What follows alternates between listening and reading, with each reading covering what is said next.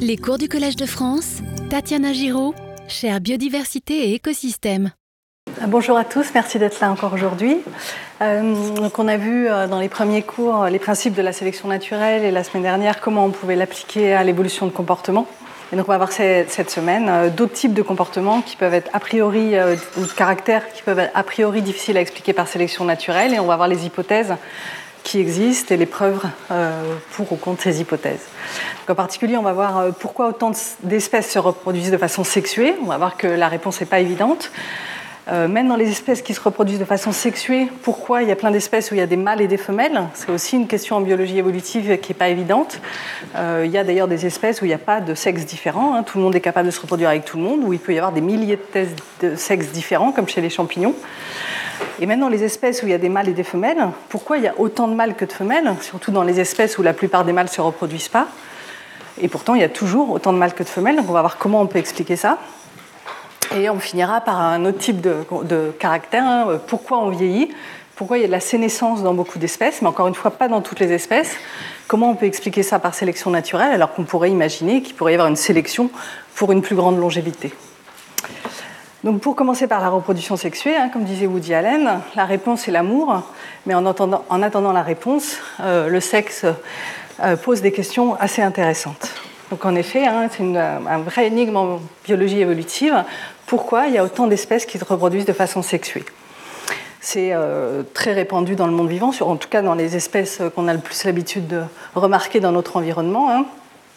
Chez les animaux, bien sûr, chez les champignons, si les champignons que vous ramassez dans les forêts, les carpophores, c'est l'organe sexué des champignons hein, qui produit des spores sexués. Sinon, leur, forme de vie, c'est des mycéliums dans le sol euh, ou dans des plantes. Et chez les plantes, euh, la reproduction sexuée, hein, c'est en particulier chez les angiospermes, hein, les plantes à fleurs, euh, il y a un transfert du pollen, des gamètes mâles, vers les plantes femelles pour produire des graines qui sont, issues de reproduction sexuée. Et pourtant, il existe aussi des espèces qui se reproduisent de façon clonale, euh, sans mélanger leur gène avec un autre individu. On voit ici les plantes, souvent, elles sont capables de se reproduire de façon clonale. Par exemple, ici, en, en produisant euh, euh, des, organes qui vont pouvoir disperser et s'enraciner plus loin et qui sont exactement génétiquement identiques euh, à la plante qui les a produites. Hein. C'est une forme de reproduction clonale. Il y a des animaux qui sont capables de se reproduire de façon clonale. Il n'y a que des femelles qui se reproduisent, qui font des enfants strictement identiques à elles-mêmes. Euh, aussi chez des euh, euh, crustacés, chez des pucerons, chez les champignons. Hein, quand on voit des spores comme ça qui se multiplient, c'est la reproduction clonale. un individu produit des spores qui dispersent plus loin, qui sont génétiquement strictement identiques à l'individu qui leur a donné naissance d'autres organes de dispersion clonale des plantes, hein, ces tubercules qui vont disperser plus loin et donner une autre plante strictement identique à la plante mère. Euh, des petits animaux aussi, les rotifères, aussi des stolons. C'est une forme aussi de dispersion euh, végétative clonale des plantes. Donc, c'est quoi par définition la reproduction sexuée? C'est le mélange de gènes de deux parents pour donner un descendant. Hein, classiquement, euh, en tout cas chez les eucaryotes, il y a une méiose, c'est-à-dire qu'à partir d'un individu diploïde qui a deux, groupes de chromosomes issus de chacun de ses deux parents, eh ben, il y a une méiose, c'est-à-dire qu'on va former des gamètes haploïdes avec un seul set de chromosomes et avec des mélanges. On voit ici euh, le set de chromosomes issus par exemple du père en bleu et de la mère en rouge. Il y a euh, ce qu'on appelle des crossing over, de la recombinaison. Donc euh, les chromosomes s'échangent des fragments. Et en plus, ils sont dispersés dans les gamètes, répartis dans les gamètes aléatoirement suivant s'ils viennent d'un des deux parents. Donc il y a des mélanges génétiques au niveau de la méiose. Et euh, quand les deux parents, euh, il y a une fécondation qui donne un nouvel individu avec deux sets de chromosomes et qui sont un mélange des chromosomes des deux parents. Donc c'est ça la reproduction sexuée, hein. c'est un mélange génétique du matériel génétique des parents. Et ça s'oppose à la reproduction clonale. Donc ici, on a ce qu'on vient de voir, un mélange euh, à la fois inter- et intrachromosome du matériel génétique des deux parents. Et ici, au contraire, par exemple chez une bactérie, une reproduction clonale donc euh, il y a strictement, euh, les descendants sont strictement identiques aux parents à la mutation près. Il n'y a pas d'échange génétique avec euh, d'autres chromosomes. Donc Euh, pourquoi est-ce qu'il y a de la reproduction sexuelle? La réponse classique, c'est parce que ça fait de la diversité génétique, c'est bon pour l'espèce, ça lui permet de s'adapter. Alors effectivement, hein, on voit c'est un mélange génétique, ça crée de la diversité génétique et ça permet une adaptation plus rapide. Par exemple, si on regarde ici euh, euh, le nombre d'individus qui ont une valeur sélective donnée, c'est-à-dire la valeur sélective, c'est une estimation du nombre de, de descendants, c'est-à-dire du nombre de copies de gènes qu'un individu laisse à la génération suivante, ce qui est la mesure de la sélection naturelle. Euh, et donc ça peut être pour un caractère comme la taille, euh, la capacité à acquérir des ressources. Ben, comme, la, reproduction sexuée crée euh, des mélanges entre les parents, il y a une plus grande diversité de caractères, de phénotypes chez les descendants. Donc si on a des descendants clonaux ici, on aura une certaine variance et on aura une plus grande variance pour une population ou une descendance issue de reproduction sexuée. Et donc en particulier, il y aura effectivement plus de descendants avec une plus grande valeur sélective, avec euh, des caractères plus bénéfiques. Ça crée de la diversité et ça crée des combinaisons qui sont plus avantageuses que chez les parents. Euh, là, une autre représentation de la façon dont la reproduction sexuée accélère l'adaptation. Euh, donc, si on a une reproduction clonale et on imagine qu'on part de, de, génotypes qui vont être des allèles qui vont être petit a, petit b, petit c, et que les grands A, grand B, grand C sont plus avantageux, ont un avantage sélectif. Euh, ben, en reproduction clonale, il faut que ces trois mutations apparaissent indépendamment dans les mêmes génotypes, puisqu'il ne peut pas y avoir de recombinaison euh, pour euh, mettre ensemble trois mutations avantageuses à des gènes différents. Donc il faudrait par exemple qu'il y ait déjà le grand A qui apparaisse, et puis dans cette lignée qui envahit, que le, là on voit le C apparaît, mais là le grand B apparaît et il envahit, et après le grand C apparaît. Tandis que dans une population sexuée, ben, les trois mutations peuvent apparaître indépendamment, elles peuvent recombiner par la reproduction sexuée, et donc on voit que le génotype avantageux, grand A, grand P, grand C, apparaît beaucoup plus vite et peut envahir la population beaucoup plus vite. Donc euh, oui, la reproduction sexuée accélère l'adaptation, augmente la diversité génétique. On peut aussi faire des expériences hein, et le montrer euh, plus concrètement. Donc là, c'est un exemple d'expérience qui a été faite avec des drosophiles, ces petites mouches des fruits. Et on a fait évoluer euh, deux lignées différentes avec plus ou moins de diversité génétique. Dans, on, peut les faire euh, évoluer dans des bouteilles sur différents milieux et on les a fait s'adapter à un nouveau milieu sur lequel elles n'avaient pas l'habitude de se nourrir. Et donc on a compté euh, le nombre de drosophiles dans ces deux lignées et on voit que la lignée en rouge avec plus de diversité génétique s'est adaptée plus vite. Les mouches faisaient plus de descendants plus vite euh, quand, la population de départ avec plus de diversité génétique. Donc oui, la diversité génétique augmente la rapidité d'adaptation.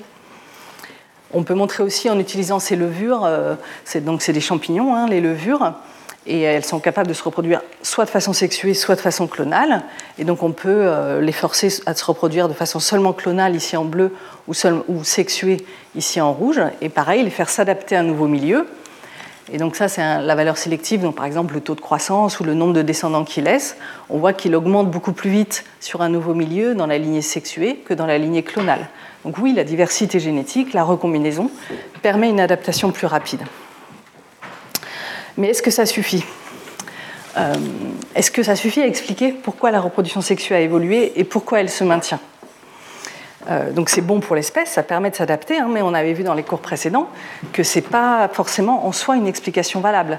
Euh, ça peut être panglossien, euh, donc du nom de Pangloss, le précepteur de Candide dans le livre de Voltaire, hein, qui disait que tout était pour le mieux dans le meilleur des mondes. Oui, c'est bon pour l'espèce, mais est-ce que c'est sélectionné pour ça? Donc on avait vu, hein, la, seule façon de voir si un caractère ou un comportement peut évoluer, c'est de demander est-ce que un variant génétique qui contrôle ce caractère fait plus de copies de lui-même dans la population. Hein? Je rappelle, vous l'avez déjà vu plusieurs fois, mais c'est vraiment important. À chaque fois, il faut revenir à ce schéma pour essayer de comprendre si on ne fait pas d'erreur de raisonnement. Donc l'idée, c'est si j'ai un variant qui fait de la reproduction sexuée, qui contrôle le fait de se reproduire de façon sexuée, est-ce qu'il va faire plus de copies de lui-même à la génération suivante qu'un variant qui fait de la reproduction clonale? C'est la seule façon euh, de se demander, de, pour comprendre si ce caractère peut vraiment se maintenir et évoluer par sélection naturelle. Et euh, donc, euh, effectivement, à long terme, la diversité génétique et la reproduction sexuée permettent de s'adapter plus vite, mais à court terme, ça a un coût énorme. Donc, par exemple, oui, la, reproduction sexuée fait plus d'individus qui ont une meilleure valeur sélective, mais il fait aussi plein d'individus qui ont une moins bonne valeur sélective que les parents, puisqu'il augmente globalement la variance. Et cette adaptation, elle se fait à long terme. À court terme, hein, si, il y a une population clonale euh, qui est sélectionnée euh, sur s'adapter à un milieu, elle va avoir un génotype qui est bien adapté à ce milieu. Et si, elle mélange ses gènes avec un autre individu, peut-être ça fera quelque chose qui est euh, moins bien. Hein, si vous avez deux jeux excellents au poker ici, un carré d'as ou une canne flush, si vous les mélangez, ça fera quelque chose qui n'est pas bon du tout. Donc le mélange et la recombinaison, ce n'est pas forcément euh, à court terme euh, avantageux.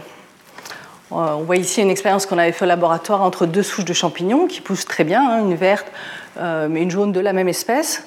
Euh, qui est bien adaptée des souches de laboratoire, qui poussent très bien, bah, quand on les fait se reproduire entre elles, euh, elles donnent des descendants qui sont beaucoup moins bien. Chacune a une combinaison d'allèles bien adaptée entre eux à bien fonctionner, mais quand on les mélange, bah, ça, fonctionne moins bien que les parents. Et un problème euh, presque encore plus grand, hein, c'est donc la reproduction sexuelle avec des mâles et des femelles.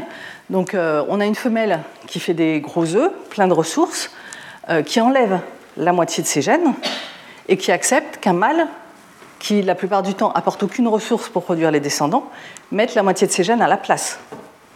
Alors qu'une femelle clonale, bah, elle, garde ses gènes, ces deux sets de gènes, et donc toutes les ressources qu'elle investit servent à euh, faire des copies de ses propres gènes. Alors c'est ça qui compte pour la sélection naturelle, hein. c'est le nombre de copies de gènes que vous laissez à la génération suivante. Un exemple encore plus frappant, hein, c'est chez euh, cette lamproie euh, baudroie abyssal. Euh, donc on voit ici la femelle, ici le mâle tout petit qui se greffe à la femelle, hein, qui fait rien d'autre dans la vie qu'être greffé à la femelle, prendre ses ressources et lui transférer ses spermatozoïdes. Et donc la femelle, elle, acquiert toutes les ressources pour élever les petits et elle accepte d'enlever la moitié de ses gènes et de mettre la moitié de, gènes d'un mâle à la place. Un autre exemple assez frappant, c'est ces vers plats qui sont hermaphrodites donc ils sont capables de jouer le rôle mâle et le rôle femelle, mais ils se battent pour jouer le rôle mâle, qui est évidemment moins coûteux et qui permet de laisser plus de copies de gènes en investissant moins de ressources. S'ils mettent leurs gènes euh, dans les œufs que font un autre individu, ils auront investi beaucoup moins de ressources pour exactement le même nombre de descendants. Et donc ils se font des batailles de sperme, ils se jettent les spermes à la figure et qui ont un, petit, euh, des molécules euh, qui euh, digèrent le corps de l'autre pour pouvoir pénétrer dans le corps de l'autre et ça peut donner un des gros trous, voire couper carrément en deux l'autre individu. Parce que le, le, rôle mâle, pour le même nombre de descendants, coûtera beaucoup moins de ressources et donc permettra de faire beaucoup plus de copies de gènes pour la même quantité de ressources investies. Donc euh, c'est vraiment comme ça qu'il faut raisonner, hein, de se demander si un caractère qui induit la reproduction sexuée va faire plus de copies de lui-même à la génération suivante qu'une femelle qui se reproduit de façon clonale. Or, ce n'est pas le cas. Hein, si on prend l'exemple euh, d'une femelle qui se reproduit de façon sexuée, qui, euh, est la seule à s'occuper des enfants, hein, comme dans la plupart des espèces, c'est-à-dire que seules les femelles sont limitantes pour le nombre d'enfants produits, et on peut imaginer que chaque femelle fait deux enfants à chaque génération. Donc à chaque génération, on va voir pourquoi. Elle fait en, moyenne un mâle et une femelle. Et donc euh, on voit que si elle fait deux enfants à chaque génération, bah, la population va rester stable euh, et euh, on va rester avec un mâle et une femelle à chaque génération. Si une femelle, si un variant génétique apparaît qui permet à une femelle de se cloner, de faire toute seule un enfant identique à elle-même, donc une femelle, et de la même façon, elle peut faire deux enfants à chaque génération. Ben, elle va faire deux femelles, qui elles-mêmes vont faire deux femelles, qui elles-mêmes vont faire deux femelles. On voit qu'il y a un avantage de deux à chaque génération. Donc il va vers, ça va être deux puissances le nombre de générations.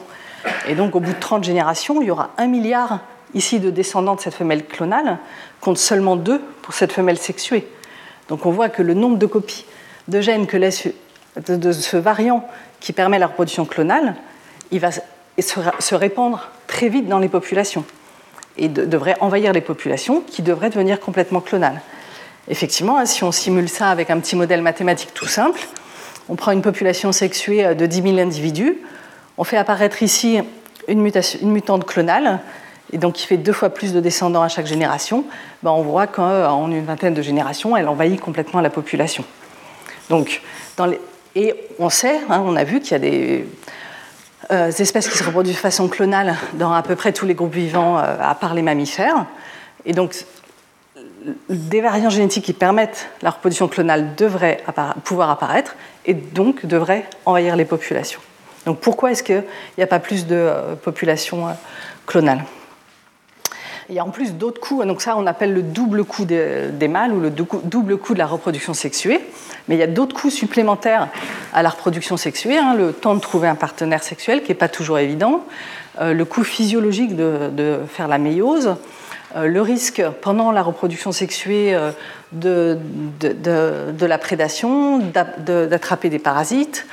Donc ça, c'est une maladie sexuellement transmissible des plantes, par exemple, un champignon qui produit ses spores dans les anthères de la fleur et qui est dispersé par les pollinisateurs, donc de la même façon que les gamètes mâles habituellement.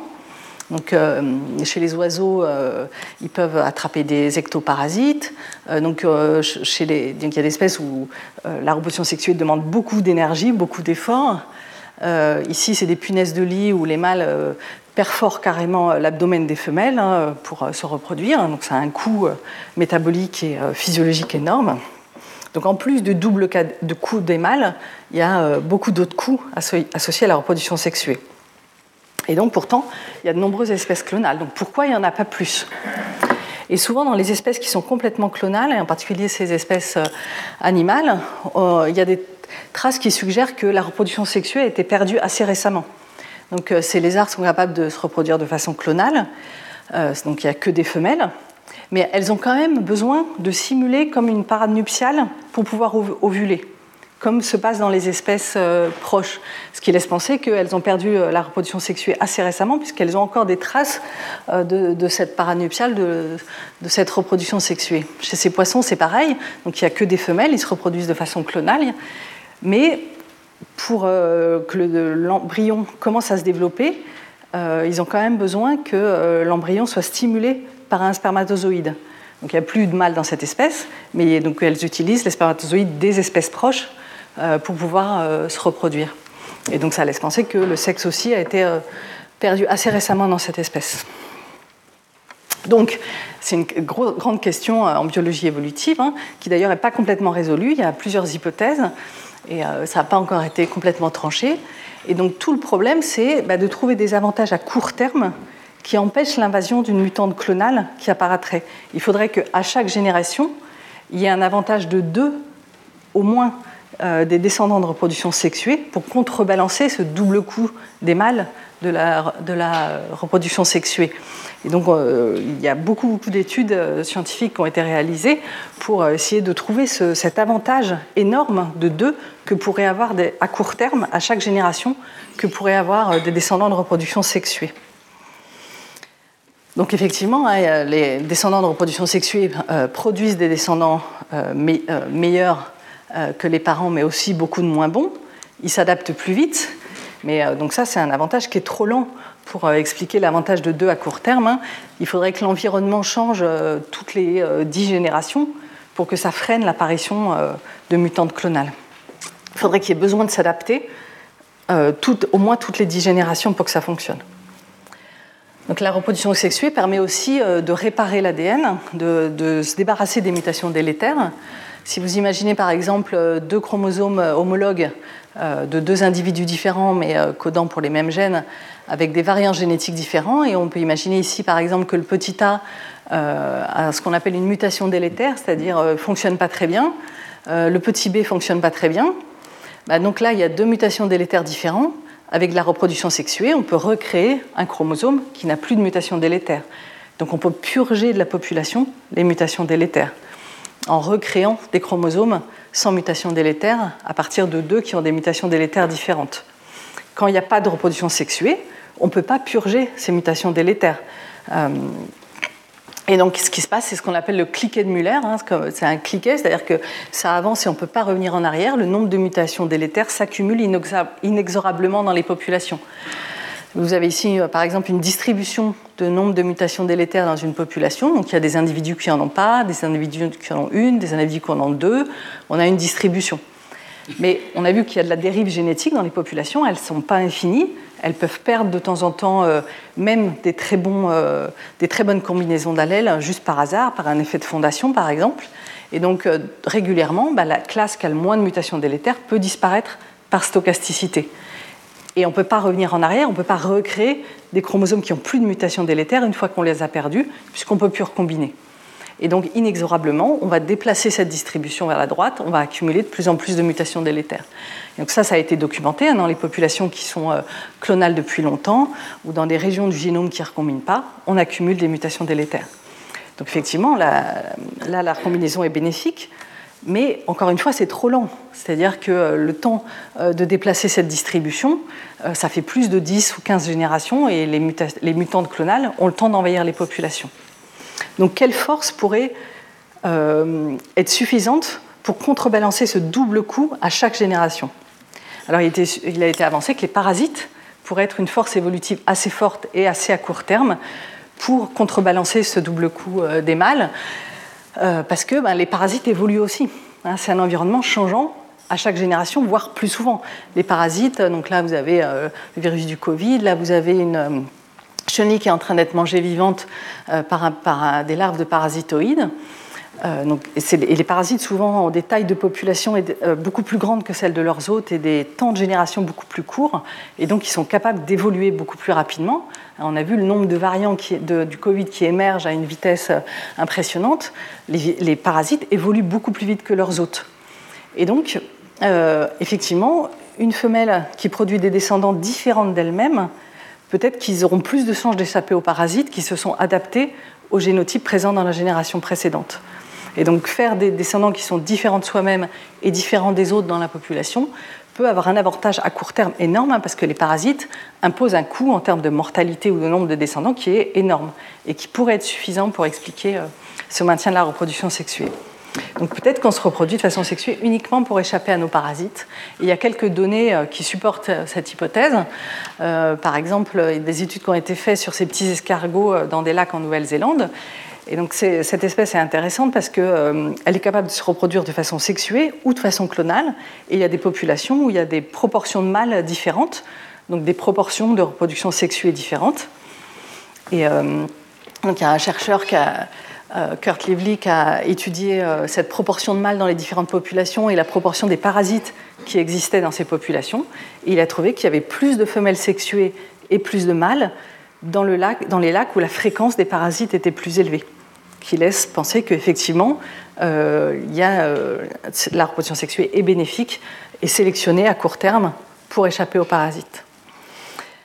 Alors il y a aussi d'autres euh, études qui montrent la coévolution rapide entre les hôtes et les parasites, qui montrent à quel point les, les, parasites évoluent vite.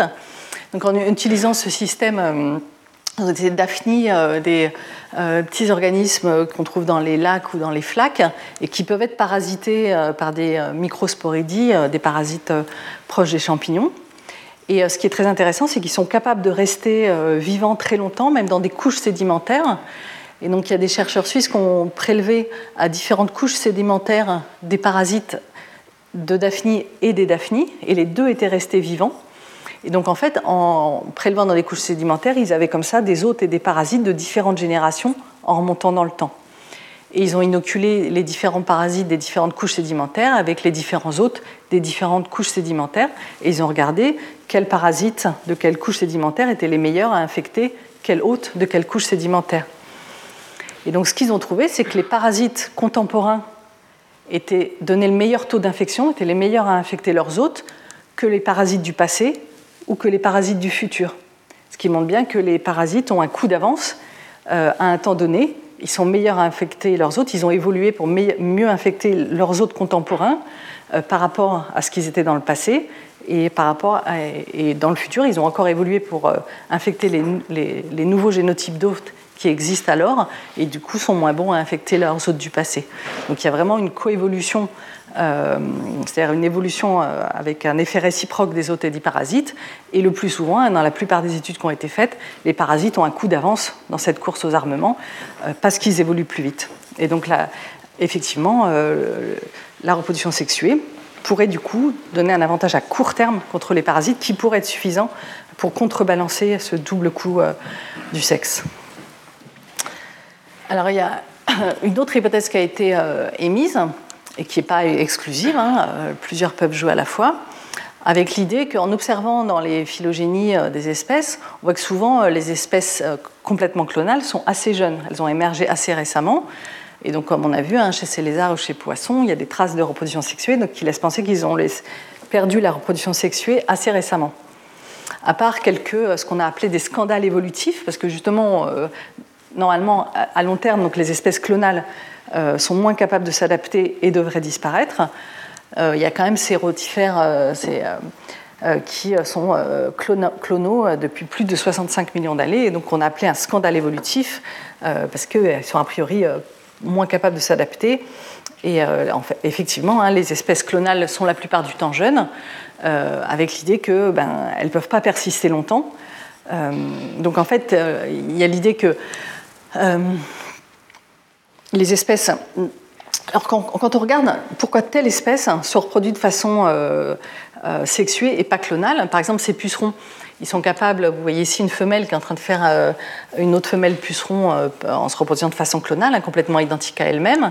Qu'on a vu les champignons sont capables de faire beaucoup de reproduction asexuée et pourtant ils font de la reproduction sexuée au moins une fois par an, en général à l'automne. ou les mammifères, hein, on a vu c'est le seul groupe où on connaît aucune espèce asexuée. Et quand, on essaye de comprendre pourquoi ces espèces en particulier ne peuvent pas perdre la reproduction euh, sexuée, alors les pucerons et les champignons par exemple, c'est parce que euh, les spores sexués sont les seuls organes qui sont capables de passer l'hiver. Donc ils ne peuvent pas perdre la reproduction sexuée, sinon ils ne peuvent pas perdre l'hiver. Mais ça n'a rien à voir avec la diversité génétique. Chez les mammifères, euh, alors une femelle ne peut pas se reproduire de façon clonale. il y a des expériences qui ont été faites en mettant, par exemple, en prenant un, ovule en et en mettant un noyau femelle au lieu de mettre un spermatozoïde, un autre noyau femelle d'un autre ovule. Et euh, l'embryon, en fait, euh, se développait pas, prenait pas assez de ressources, euh, il n'arrivait pas à se, développer dans la mer. Inversement, si on prend un ovule et on met deux noyaux de deux spermatozoïdes différents, ben là, l'embryon, il prend trop de ressources, il se développe trop et ça marche pas non plus. C'est un peu comme s'il y avait une course aux armements entre le génome qui viendrait du père, qui prendrait un max de ressources de la mère, et le génome qui viendrait de la mère, qui au contraire dirait non, euh, prends pas trop de ressources, j'ai d'autres enfants à faire après. Globalement, ça se passe bien quand il y a un noyau mâle et quand il y a un noyau femelle, mais quand il y a deux noyaux mâles, ça fonctionne pas, quand il y a deux noyaux femelles, ça fonctionne pas. Et donc, la reproduction clonale peut pas, peut pas émerger, mais ça n'a rien à voir avec la diversité génétique. Et donc globalement, on a l'impression que il reste euh, les espèces qui peuvent devenir clonales le deviennent, mais elles s'éteignent parce qu'elles ne peuvent pas s'adapter. Et les espèces clonales d'ailleurs sont assez jeunes. Hein. Euh, les autres qui sont devenues clonales peut-être il y a plus longtemps, elles ont disparu, on ne les voit plus. Ne restent que les espèces qui, pour une raison ou pour une autre, ne peuvent pas devenir clonales. Et donc il y aurait une sélection à l'échelle de l'espèce pour les espèces qui ne peuvent pas devenir clonales. Donc on a essayé de tester cette idée avec des simulations mathématiques, hein, comme on fait souvent en évolution pour tester si une idée fonctionne, si elle n'est pas panglossienne. Donc on a simulé des phylogénies avec des lignées euh, sexuées en noir et qui pouvaient de temps en temps donner des lignées clonales euh, en rouge. Et on a, simulé, on, a, dit que chaque lignée avait une probabilité de pouvoir donner euh, une lignée clonale. Et cette probabilité de pouvoir donner une lignée clonale était soumise à sélection, pouvait évoluer. Donc on a laissé euh, évoluer comme ça euh, donc les, lignées avec une très faible probabilité de devenir clonale, ben, donc le devenait avec une faible probabilité, et il y avait des lignées qui avaient une forte probabilité de devenir clonale, de donner des lignées clonales ici en rouge. Et ce qu'on a observé, c'est que cette probabilité de devenir clonale diminuait au cours du temps dans la phylogénie, parce qu'en fait, donc, Là, vous avez en bleu, en bleu et gras les lignées sexuées qui ont une faible probabilité de devenir clonales. En bleu plus fin, les lignées sexuées qui ont une plus grande probabilité de devenir clonales. Donc elles deviennent clonales, mais elles peuvent plus s'adapter, elles disparaissent.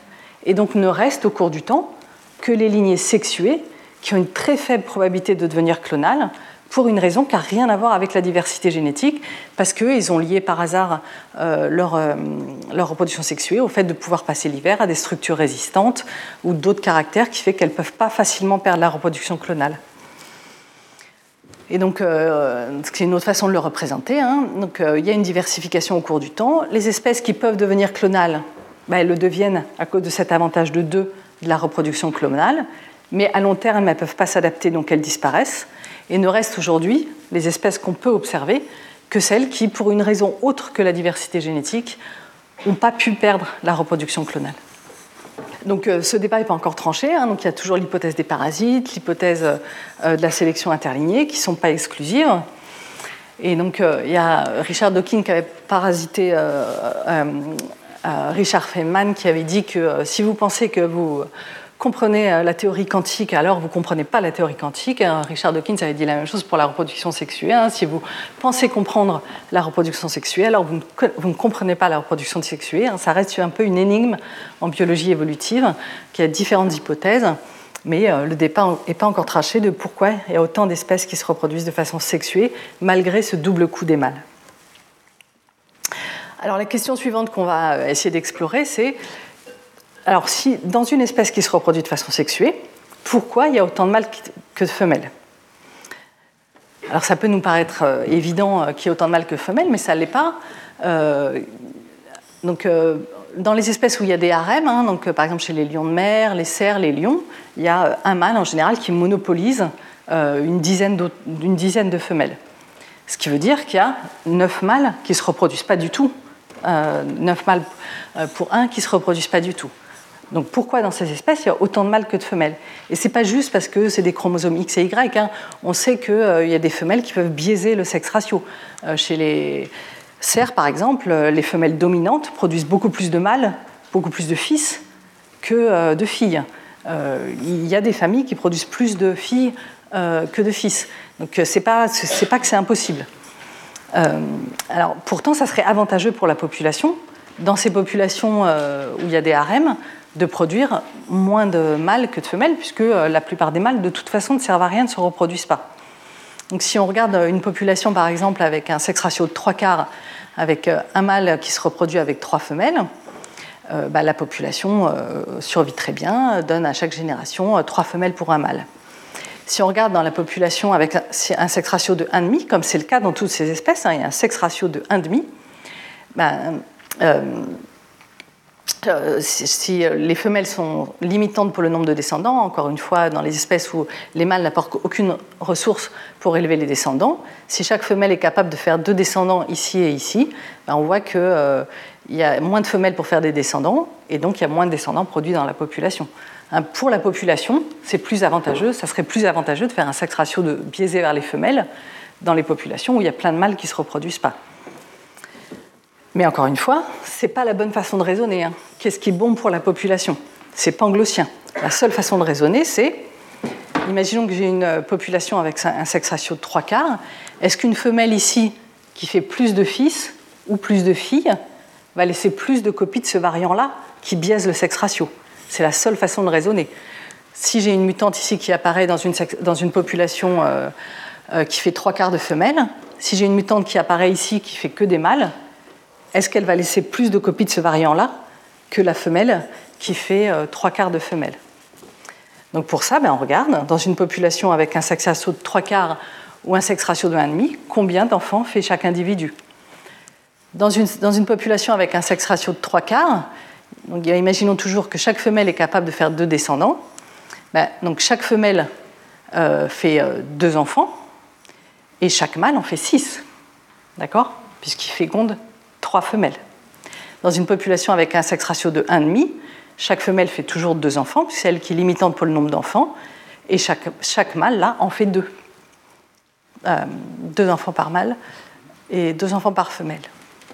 Donc, dans une population où, euh, il y a un sexe ratio, euh, quand il y a un sexe ratio, là, chaque femelle fait plus d'enfants en ratio par rapport au mâle. Donc, si elle fait dans, dans une population où il y a sexe ration de 1,5, euh, chaque femelle, si là une femelle. donc dans, cette, dans cette population, les mâles font plus d'enfants. Donc si une femelle ici a un variant génétique qui fait qu'elle fait que des mâles, elle va faire plus de, plus de petits-enfants qu'une femelle qui fait euh, trois quarts de femelles. Donc un variant génétique qui fait qu'ici on fait plus de mâles, il va laisser plus de copies de lui-même, d'accord? Qui va augmenter la proportion de mâles dans la population, jusqu'à arriver à un sexe ratio de 1,5, même si ce n'est pas optimal pour la population. Il y a en fait un avantage du sexe rare, comme il faut un père et une mère pour chaque descendant, s'il y a un sexe rare, il va faire plus d'enfants que le sexe fréquent. Et donc, une femelle qui décide de faire plus du sexe rare va faire plus de petits-enfants, et donc ce variant va augmenter en fréquence jusqu'à ce qu'on arrive à un sexe ratio équilibré de 50%. Et donc c'est pour ça qu'il y a 50% de mâles et de femelles dans toutes les populations, euh, même quand euh, la plupart des mâles ne se reproduisent pas. Et donc ça, c'est un bon exemple pour le fait que c'est pas la sélection naturelle ne fonctionne pas pour le bien de la population, euh, mais qu'il faut vraiment raisonner en termes de quel variant fait plus de copies de lui-même à la génération suivante. Donc on a vu la question de pourquoi il y a de la reproduction sexuée, pourquoi il y a autant de mâles que de femelles quand euh, il y a des mâles et des femelles, mais aussi on, peut se demander pourquoi il y a des mâles et des femelles. Pourquoi dans une population il y a des individus qui font des gros gamètes pleins de ressources et qui acceptent que euh, des gamètes qui apportent en général aucune ressource les fécondent. Et pourtant, ce n'est pas l'état ancestral. Hein, l'état ancestral, euh, et qui existe encore dans plein d'organismes, c'est que les gamètes ont la même taille. Par exemple, chez ces champignons, donc là on a deux gamètes en train de se croiser, de faire un pont de conjugaison, ils ont la même taille. Il n'y a pas de mâle et de femelle. Ils se reproduisent de façon sexuée, mais chaque individu investit autant de ressources dans les descendants, dans les gamètes. et pourtant, il y a plein d'organismes où il y a des mâles et des femelles.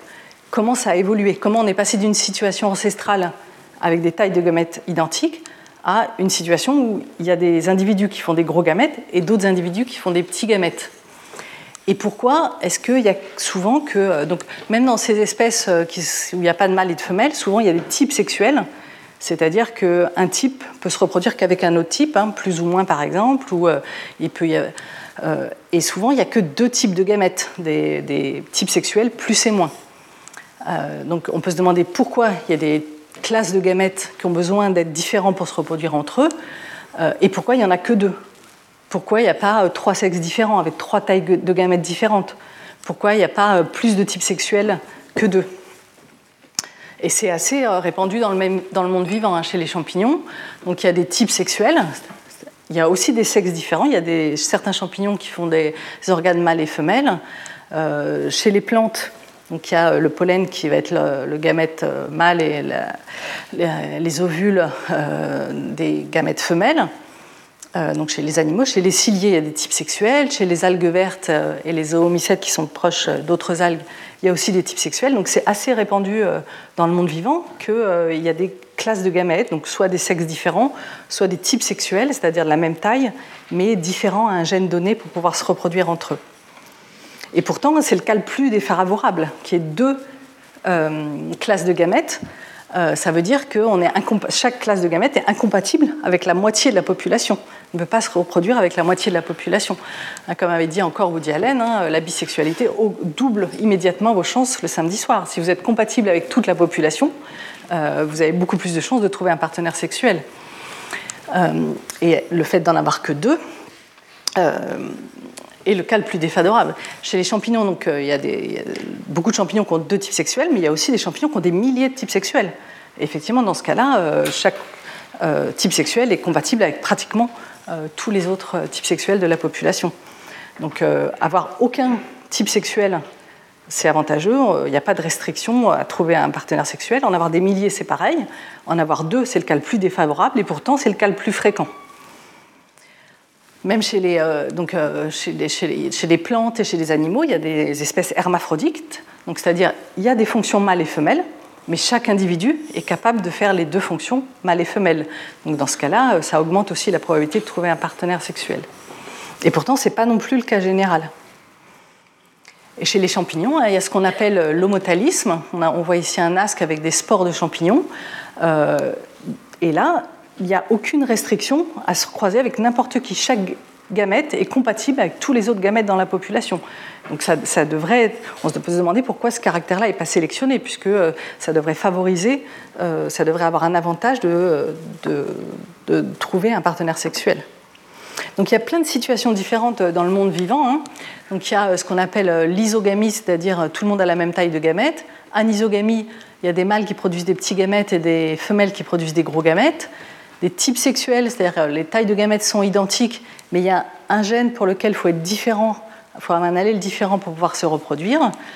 Et donc il y a des situations comme chez les champignons où tout le monde est compatible avec tout le monde, des situations où il y a des femelles qui doivent se reproduire avec des mâles, euh, des situations où il y a des types sexuels, donc euh, la même taille de gamètes, mais il faut être différent à un locus donné, et des situations chez les champignons, par exemple, où il y a les deux.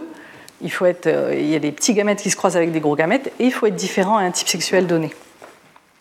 Et donc, on peut se demander hein, pourquoi il y a cette évolution de classes de gamètes différentes, pourquoi des sexes différents, euh, pourquoi euh, des fois chez les champignons seulement deux types sexuels et pourquoi des fois des milliers. Et donc encore une fois, la seule façon de se poser la question, c'est de se demander un variant qui ferait par exemple à partir d'une situation ancestrale où tout le monde a la même taille de gamètes, qui déciderait de faire des petits gamètes ou des gros gamètes, est-ce que ça laisse plus de copies de soi-même donc, En particulier, pourquoi il y a des mâles et des femelles euh, à partir d'une situation ancestrale où tout le monde avait la même taille de gamètes, comment on a pu passer euh, euh, si on représente ici la fréquence des gamètes en fonction de leur taille, la situation ancestrale, c'était qu'il y avait une seule taille, comme chez beaucoup de champignons. Hein. on voit ici des gamètes en train de se croiser qui ont exactement la même taille. Comment on est arrivé à cette situation avec des individus qui font des petits gamètes et d'autres individus qui font des gros gamètes Alors, un variant qui ferait des gamètes un peu plus petits, avec la même quantité de ressources, il pourrait en faire plus. D'accord? Et donc, potentiellement, laisser plus de copies lui-même, laisser plus de descendance. Donc ça, on comprend bien comment ça peut évoluer. Le fait qu'il y ait des que si un variant génétique fait des gamètes un peu plus petits, bah, il peut en faire plus, il devrait laisser plus de descendants. Donc ça, on comprend bien. Mais ce qui est euh, plus difficile à comprendre, c'est pourquoi il y en a qui continuent à faire des gros gamètes, voire qui font des gamètes encore plus gros que la taille ancestrale, puisque eux, ils investissent les ressources euh, et ils se laissent féconder par un gamète petit qui n'investissent pas pas de ressources. Et donc il y a des modèles mathématiques qui montrent qu'on peut expliquer ça il faut une certaine taille de l'œuf pour qu'il soit viable.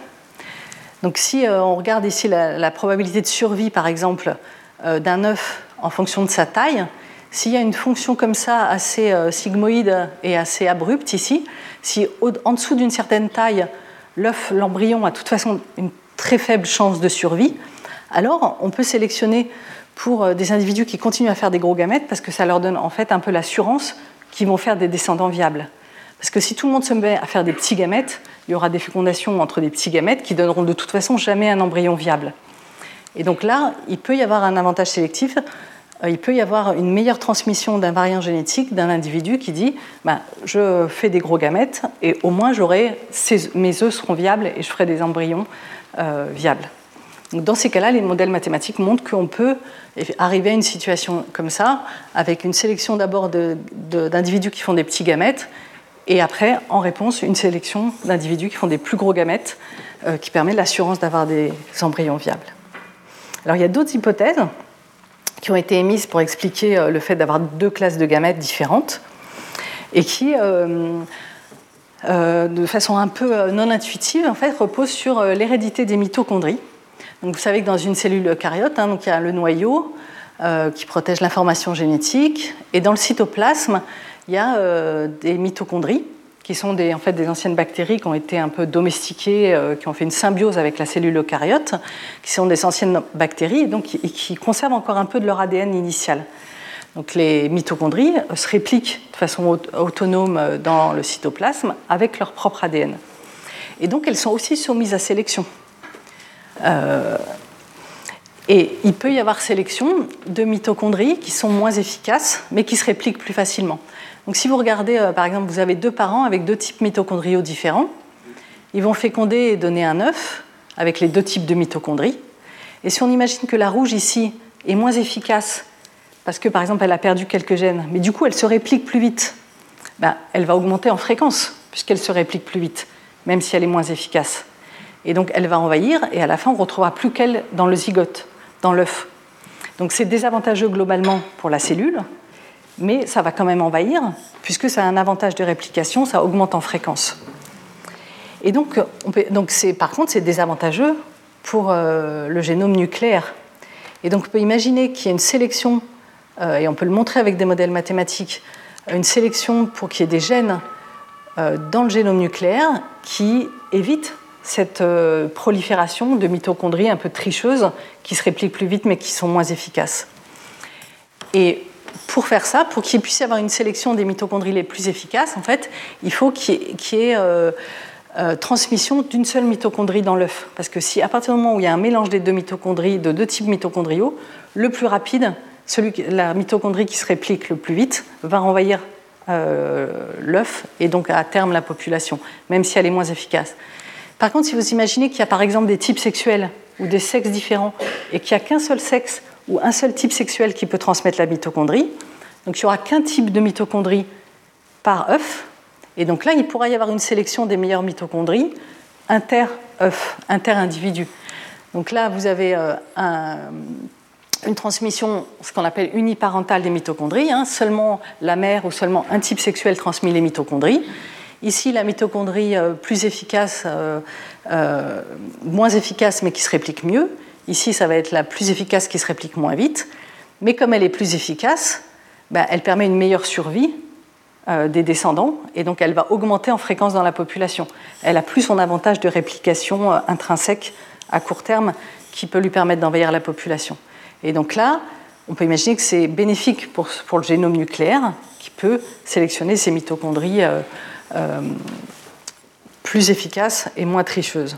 Et on connaît hein, des, mutants, euh, par exemple, tricheurs de mitochondries, par exemple chez la levure, euh, qui sont moins efficaces, qui se répliquent plus vite et qui peuvent envahir parfois les populations. Et donc il a été suggéré que l'évolution des sexes ou des types sexuels serait juste pour éviter l'invasion de mitochondries tricheuses qui se répliqueraient plus vite et en étant moins efficaces.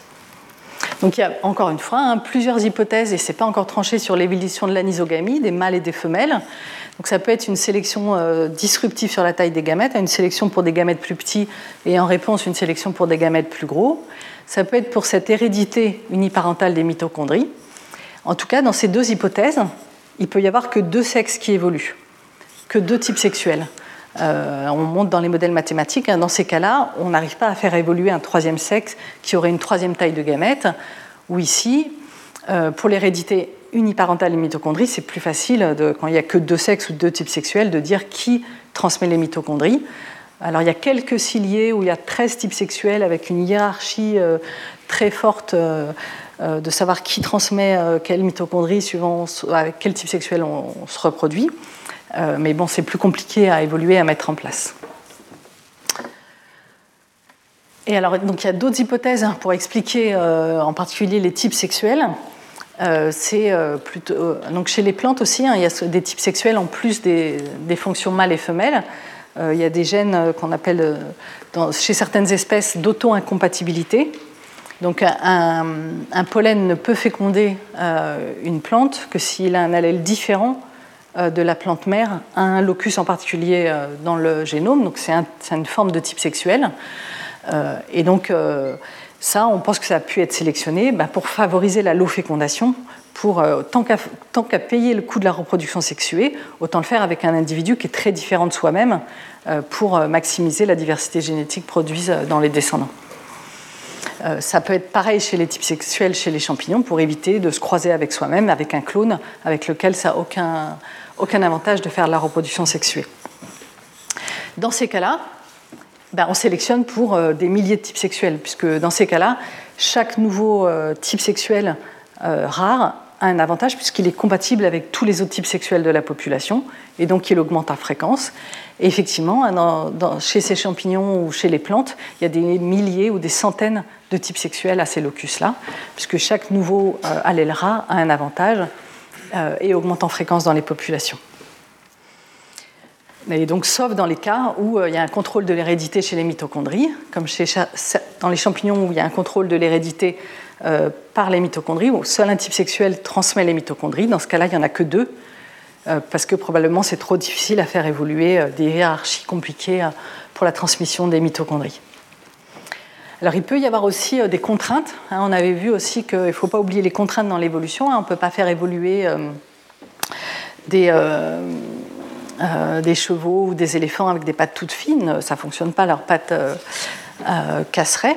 donc Good et Levandine avaient pris l'exemple des euh, écoinçons de la chapelle de Saint-Marc euh, en disant euh, on peut imaginer que, expliquer pourquoi c'est si que l'architecte a fait ces écoinçons pour bien décorer comme ça, mais en fait c'est juste, on a besoin de les faire pour faire ce dôme. c'est juste une contrainte architecturale de vouloir faire un dôme. Et donc euh, il disait, pareil, en évolution, euh, on peut pas, il ne faut pas toujours chercher une explication adaptationniste euh, de d'évolution de sélection naturelle. Peut-être des fois c'est juste des contraintes physiques ou autres. Et effectivement, sur le nombre de types sexuels, chez les champignons, donc chez les ascomycètes, qui, sont en particulier les pourritures des fruits des, des plantes, euh, il n'y a que deux types sexuels, mais qui sont euh, des gènes très différents, à tel point qu'on les appelle des idiomorphes. Ils ne sont, même pas alignables, ils sont, extrêmement différents. Et dans ce cas-là, euh, on peut imaginer que c'est difficile de faire évoluer un troisième type sexuel. Et effectivement, ces ascomycètes en ont que deux. Et c'est peut-être juste des contraintes dans ce cas-là à faire évoluer un troisième type sexuel à partir de séquences qui sont très différentes. Après, une autre question euh, sur l'évolution de, la reproduction sexuelle et des sexes différents euh, dont vous parlera Jackie Chaikov en séminaire après, c'est euh, les, pourquoi est-ce qu'il y a des, espèces où il y a des sexes séparés, en particulier chez les plantes, c'était très fréquent où il y a des hermaphrodites. Donc chaque individu est capable de produire des gamètes mâles et femelles, alors qu'il y a des plantes comme ici, qui sont ce qu'on appelle dioïques, c'est-à-dire qu'il y a des individus qui sont seulement femelles et des individus qui sont seulement mâles pareil, comment on peut expliquer ça? On pourrait imaginer que euh, c'est avantageux d'être aphrodite puisqu'on peut se reproduire à la fois par la voie mâle et par la voie femelle. Ça devrait augmenter le nombre de descendants qu'on laisse à la génération d'après et donc être sélectionné. Et pourtant, il y a des espèces qui sont dioïques. Donc comment ça a évolué? Pourquoi? Donc, Pareil chez les animaux. Alors les hermaphrodites sont beaucoup plus rares chez les animaux, mais ils existent. Euh, la plupart ont des mâles et des femelles. Pareil, pourquoi?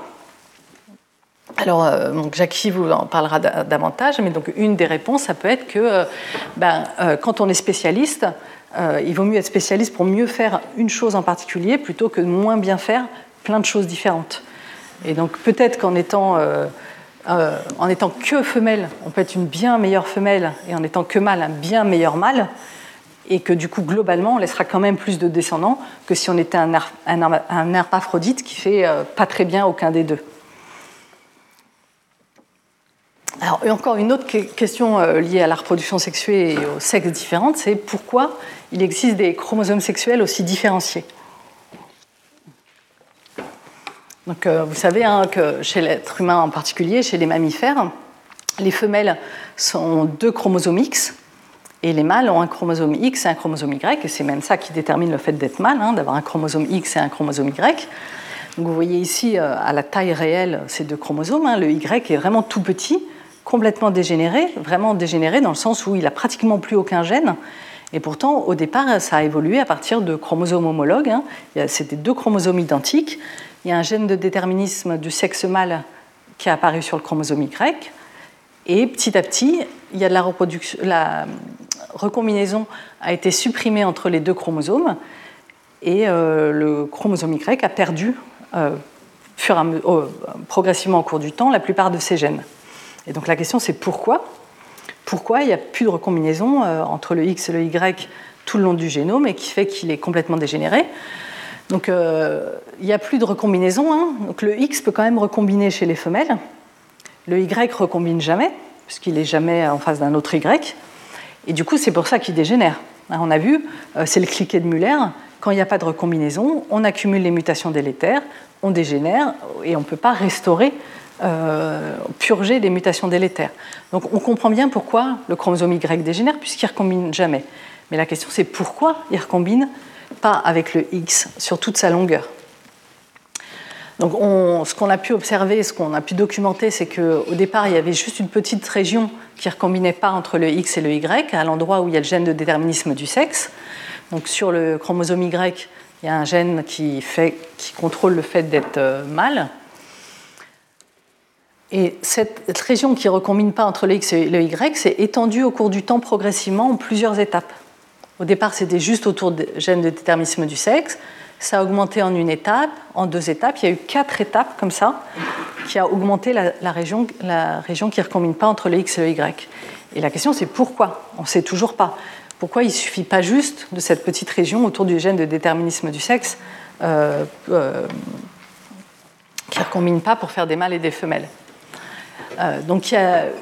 Et donc les chromosomes sexuels, hein, ce n'est pas que chez les mammifères, il y a aussi chez les oiseaux, chez des plantes. et donc l'hypothèse qui a prédominé pendant longtemps, c'était ben, il, il, y a plein de gènes qui ont des allèles, des variants génétiques qui sont euh, mieux chez les mâles, mais moins bien chez les femelles. Euh, par exemple, le fait d'avoir une couronne, c'est sous sélection sexuelle, hein, comme on avait vu la semaine dernière. Ça permet euh, aux mâles d'avoir plus de femelles, donc c'est sélectionné. Par contre, chez les femelles, c'est contre-sélectionné. Pareil chez les oiseaux, il y a plein de mâles, plein d'espèces où les mâles ont des couleurs vives parce que ça leur donne un avantage en termes d'accès aux femelles. Par contre, ça attire aussi des prédateurs. Et donc les femelles, elles, sont plutôt sélectionnées pour être plus ternes et avoir moins de couleurs. Donc il y a plein de gènes comme ça, avec des variants génétiques bénéfiques chez les mâles, mais pas bénéfiques chez les femelles ou inversement. Donc l'hypothèse pendant longtemps, c'était que bah, y a ces gènes-là, avec un allèle qui est bénéfique chez les mâles, mais pas chez les femelles, bah, intuitivement, il pourrait euh, y avoir une sélection pour qu'ils soient liés au gène de déterminisme du sexe, pour que les variants qui sont bénéfiques que chez les mâles soient que chez les mâles, sur le chromosome Y. Donc c'est assez intuitif, hein. et s'il y a plein de gènes comme ça, on pourrait imaginer qu'ils euh, soient sélectionnés pour être sur le chromosome Y et complètement liés au, gène de, au variant génétique déterminisme euh, du mâle sur le Y. Et pourtant, on a trouvé très peu de preuves de cette hypothèse. En fait, la plupart des gènes comme ça qui sont euh, ce qu'on appelle sous sélection antagoniste entre mâles et femelles, avec un variant génétique bénéfique chez les mâles et pas chez les femelles, en fait, ils sont, sont pas sur les chromosomes sexuels, ils sont juste régulés avec des hormones. Donc euh, cette hypothèse n'a pas l'air de tenir. Et en plus, on trouve aussi des chromosomes sexuels chez les champignons qui n'ont pas de mâles et de femelles. Hein, on a trouvé par exemple, donc chez euh, ce champignon qui, qui, stérilise ses plantes, euh, on, a des chromosomes euh, avec des types sexuels, et la suppression de recombinaison a étendu au cours du temps jusqu'à, euh, de la même façon, occuper tout le chromosome sexuel. Progressivement, il y a une suppression de recombinaison qui a augmenté, et pourtant il n'y a pas de mâle et de femelle dans cette espèce, et il n'y a pas de différence entre types sexuels. Donc on ne peut pas imaginer des gènes comme ça sous sélection antagoniste qui sélectionneraient pour de la suppression de recombinaison. Donc on a fait un modèle euh, pour euh, tester une autre hypothèse, pareil, un modèle mathématique. On utilise beaucoup de modèles mathématiques en biologie évolutive parce que bah, des fois, souvent c'est difficile de faire des expériences euh, parce que ça se passe sur des très, très, grandes pas de temps, des milliers de générations. Et puis, des fois, bah, on n'a juste pas le caractère variable pour faire l'expérience. Là, on n'a juste pas le caractère ancestral hein, sans suppression de recombinaison. Donc, on, fait des modèles mathématiques pour tester euh, si une idée fonctionne et quelles prédictions on peut faire qu'elle, on pourrait tester expérimentalement. Et donc, on a euh, testé l'hypothèse que cette suppression de recombinaison qui crée ces X et Y très différents pourrait en fait être due juste pour abriter des mutations délétères récessives qu'on a tous dans nos génomes.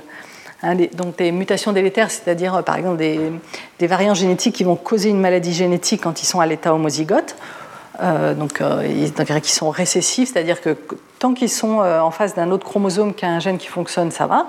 Mais s'ils sont homozygotes, si un individu a hérité les deux mutations qui ne fonctionnent pas des deux parents, dans ce cas-là, il y a une maladie génétique. Hein. Et on sait qu'il y a plein de maladies génétiques qui s'égrègent dans les, dans les populations, en particulier humaines.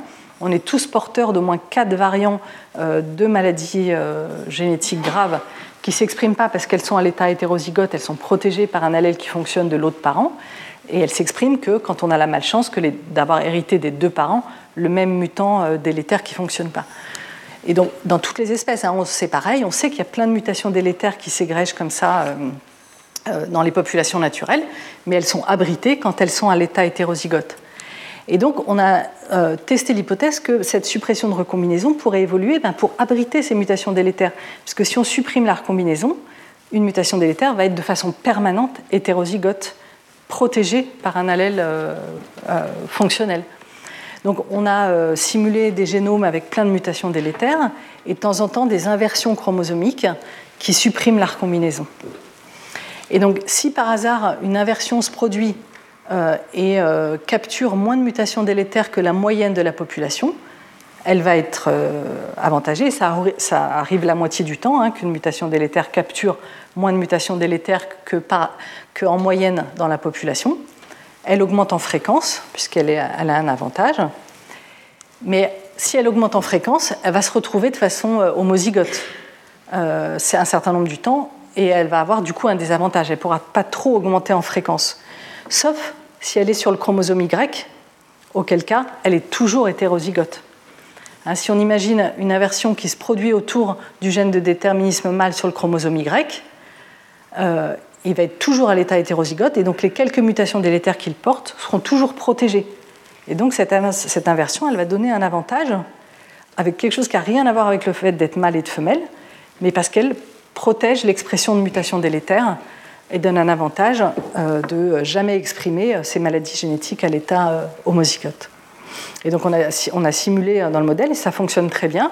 On arrive à faire évoluer des chromosomes sexuels, c'est-à-dire en partant d'un chromosome XY qui recombine sur toute sa longueur, on fait, apparaître des, inversions qui suppriment la recombinaison régulièrement. Elles sont sélectionnées parce qu'elles abritent les mutations délétères et petit à petit on supprime la recombinaison sur tout le chromosome Y. Et donc ça, ça fonctionne sur les chromosomes X et Y, mais aussi sur les chromosomes, euh, sur les chromosomes de type sexuel des champignons. Donc on a vu euh, pourquoi, euh, quelles hypothèses euh, existent pour expliquer la reproduction sexuée, quelles hypothèses existent pour expliquer qu'il y a autant de mâles que de femelles, pourquoi il y a des mâles et des femelles, et pourquoi il y a des chromosomes sexuels? Et on va voir maintenant quelque chose de complètement différent, c'est pourquoi les organismes vieillissent-ils, pourquoi il y a une sénescence? Et pourquoi il n'y a pas une contre-sélection du fait de vieillir? Donc la sénescence, c'est euh, ben, un déclin physiologique, euh, une augmentation de la fréquence des maladies, une diminution de la fertilité, une augmentation de la mortalité. Et ça, ça se produit dans la plupart des organismes, euh, et en particulier chez l'être humain. Hein. Si on regarde l'augmentation de l'incidence de maladies en fonction de l'âge de différentes maladies, ben, elle augmente à différents taux, mais globalement, jusqu'à 40 ans, ça va à peu près, et puis après, toutes les maladies augmentent en fréquence assez vite.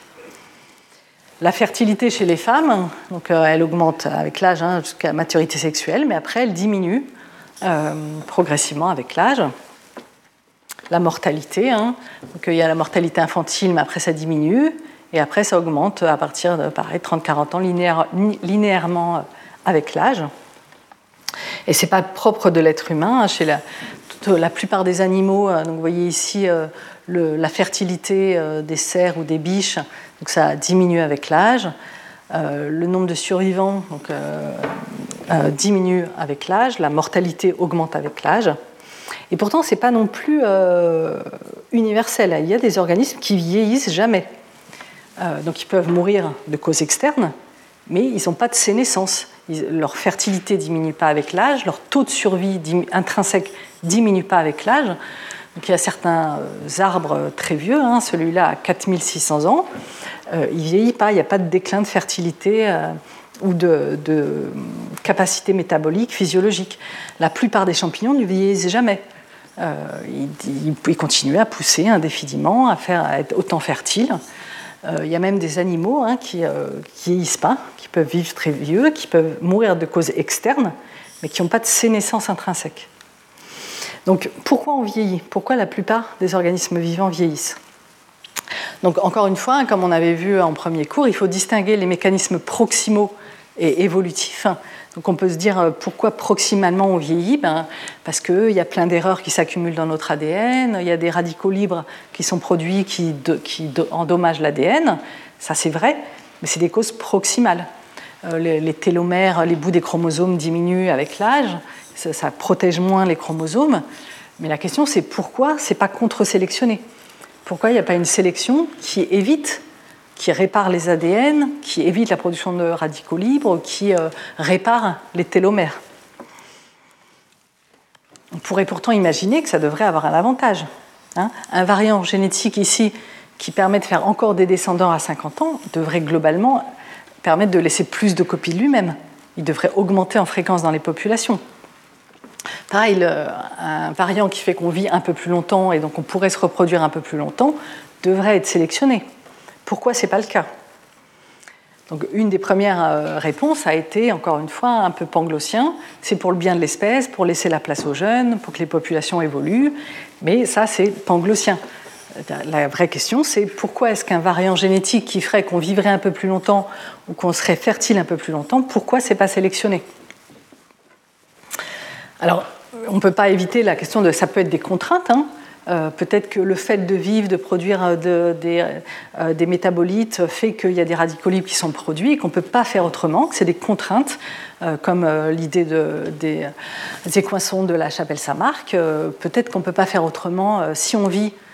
Et plus on vit vite, plus on produit des radicaux libres et plus on meurt jeune. Et d'ailleurs, c'est le cas chez les souris. On peut montrer plus un individu est actif, plus il va mourir jeune. Et globalement aussi chez les espèces. Euh, est-ce que c'est vraiment une contrainte Alors, si c'est une vraie contrainte, on ne pourrait pas sélectionner pour une plus grande longévité.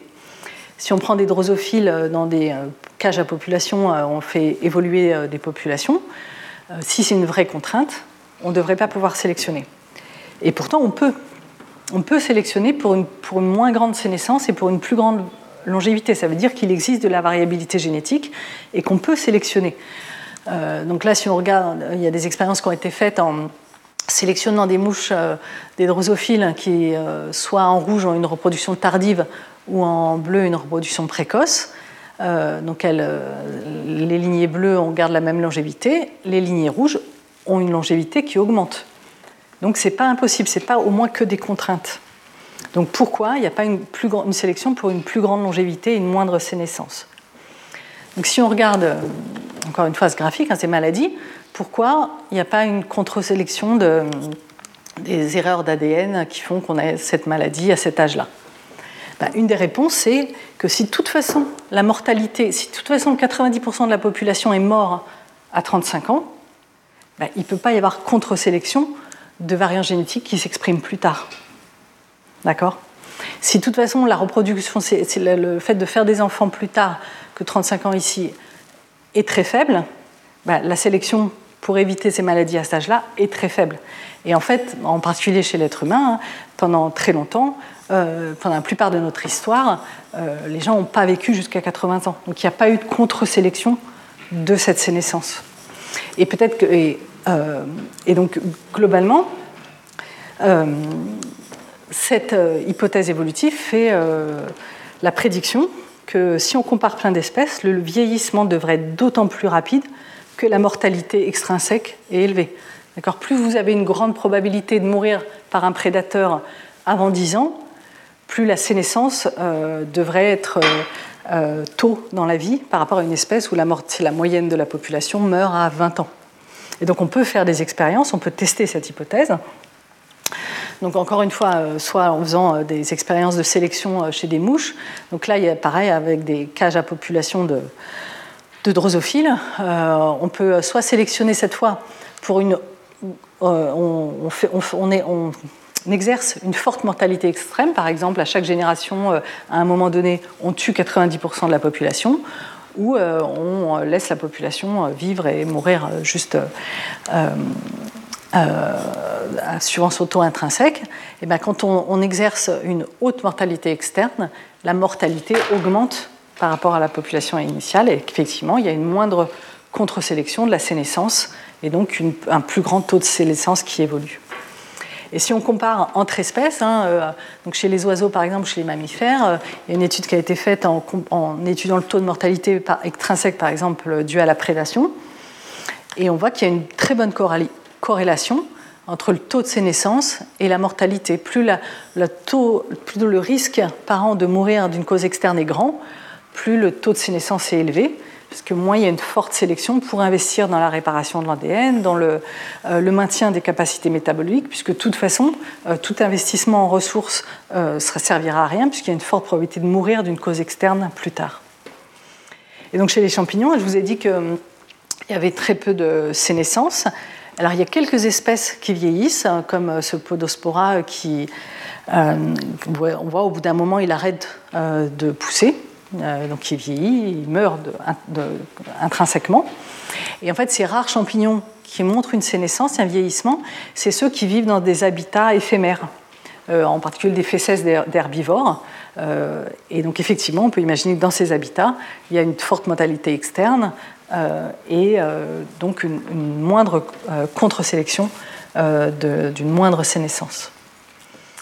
Alors il y a une autre hypothèse pour expliquer le vieillissement qui n'est pas exclusif, hein, toujours, c'est euh, ce qu'on appelle la pléiotropie antagoniste, c'est-à-dire c'est un même gène qui aurait un effet bénéfique jeune, mais un effet délétère plus âgé. Donc, par exemple, une, meilleure fécondité jeune, mais une maladie plus fréquente âgée. Et dans ces cas-là, comme de toute façon, il y a un certain taux de mortalité euh, chaque année, bah, tout avantage tôt est toujours exprimé. Et par contre, le désavantage tard n'est pas exprimé si de toute façon on est mort avant. Euh, et donc, euh, un avantage tôt a toujours un, globalement plus d'avantages qu'un avantage tard dans le, cycle de vie. Et donc, euh, ça pourrait aussi sélectionner pour des allèles qui, malheureusement, donnent une maladie plus tard. Et on a, on a des, certaines preuves que ce type de gène existe. Hein. Par exemple, il y a certaines souris qui possèdent des cellules qui ne sénèsent pas ben, en fait, elles meurent plus jeunes de cancer, hein, puisque c'est justement des cellules qui se répliquent, qui vieillissent pas, qui continuent à se répliquer alors qu'elles ne devraient pas. Euh, et on, a observé par exemple des corrélations négatives entre la fécondité des jeunes et la longévité, même chez l'être humain, euh, ou chez la souris, avec des croisements entre lignées. On connaît aussi des gènes chez ce petit ver, hein, c'est Norabditis, avec une mutation qui augmente la survie, mais réduit la fertilité. Et donc, euh, on peut imaginer que ça va être contre-sélectionné, même si ce gène augmente la survie, s'il réduit la fertilité, il ne va pas être sélectionné. Et donc, c'est un même gène, un même allèle, qui a des effets antagonistes.